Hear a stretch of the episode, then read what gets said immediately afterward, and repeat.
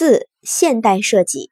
从狭义上讲，又称作工业设计或工业美术，是从传统的工艺美术事业中发展起来的。现代设计或工业设计的范围大致包括：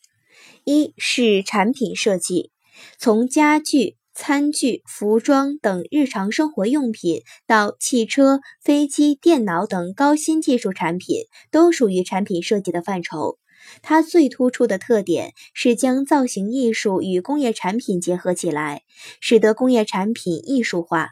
产品设计或称作狭义的工业产品设计，其本质是追求功效与审美、功能与形式、技术与艺术的完美统一。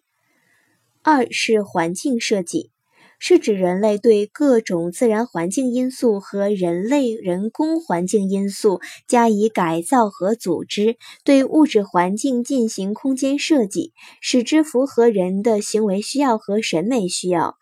环境艺术就是要对人们生存活动的场所进行艺术化处理。它一是包括以自然风景和名胜古迹为主的景观环境；二是包括以城镇小区和建筑组群为主的空间序列环境；三是以陈设、小品和人工绿化为主的日常生活环境，从而为人类社会创造出舒适优美的生存环境。